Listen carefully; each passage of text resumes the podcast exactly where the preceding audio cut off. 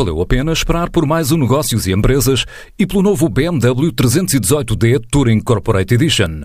Com mais tecnologia, espaço e melhor performance, está à sua espera num concessionário BMW. O Eden Santa Apolónia é o quarto espaço criado em Lisboa dedicado ao coworking. Abre em dezembro, apesar de já estar a receber eventos há um mês.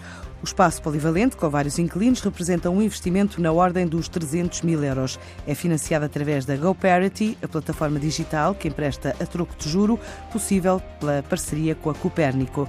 Assim adianta Manuel Bastos, um dos cofundadores do projeto. O investimento em Santa, no Eden Santa Apolónia ronda os 300 mil euros. O Eden é um projeto de coworking que começou na Graça há dois anos e, entretanto, eh, abrimos mais dois espaços, um no Intendente e outro no Chiado. E o de Santa Apolónia é o, é o novo membro da família que está a abrir agora. Eh, já estamos abertos para eventos há um mês. O coworking abre em dezembro e o espaço fica completo e 100% funcional a 1 de janeiro. Este edifício é um dos edifícios complementares do, do novo terminal de cruzeiros de Lisboa.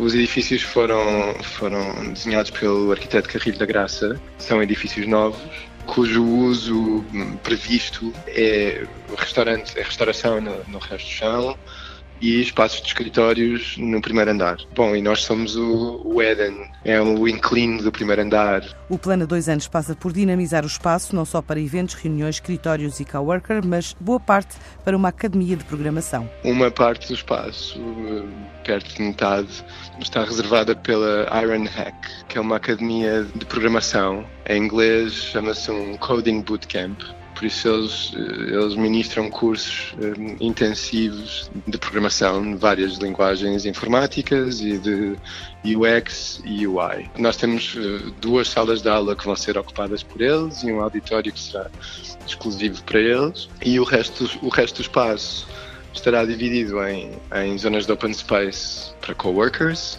para equipas e clientes individuais, salas de reunião, e escritórios privados. Depois, que é novidade para nós, e temos um espaço de eventos permanente e o auditório tem capacidade para até 120 pessoas. Logo no início de 2020, o projeto conta ter cerca de uma centena de painéis fotovoltaicos para ser autossustentável e reduzir em 20 a 30% a potência necessária para a climatização. Um dos nossos objetivos para o início do próximo ano é instalarmos painéis fotovoltaicos na cobertura do espaço para sermos autossuficientes do ponto de vista energético. E, e isso, somado à nossa nossa preocupação com a escolha de materiais e ao facto de todos os Edens serem estarem em, em, localizações bastante centrais da cidade e, e de fácil acesso via transportes públicos, um, fazem parte da nossa estratégia de coworking sustentável. A Copérnico é a nossa é a fornecedora de energia em vários dos em, em vários dos nossos espaços, por isso o que acontece é, como a Copérnico, a Copérnico é uma cooperativa, por isso o, que nós fazemos é que, sendo associados, contribuímos para o offset da grelha, não é? da, da produção elétrica nacional e, e, e, contribuímos para que ela seja mais, mais verde. A, a Copérnico tem também ligações a uma, a uma plataforma de crowdfunding que se chama GoParity, que foi, na verdade, uma das, das, nossas fontes, uma das plataformas a que recorremos para financiarmos o projeto. Com o objetivo de recuperar o investimento inicial em dois anos, este projeto espera ter uma taxa de ocupação a 100% já a partir de janeiro do próximo ano.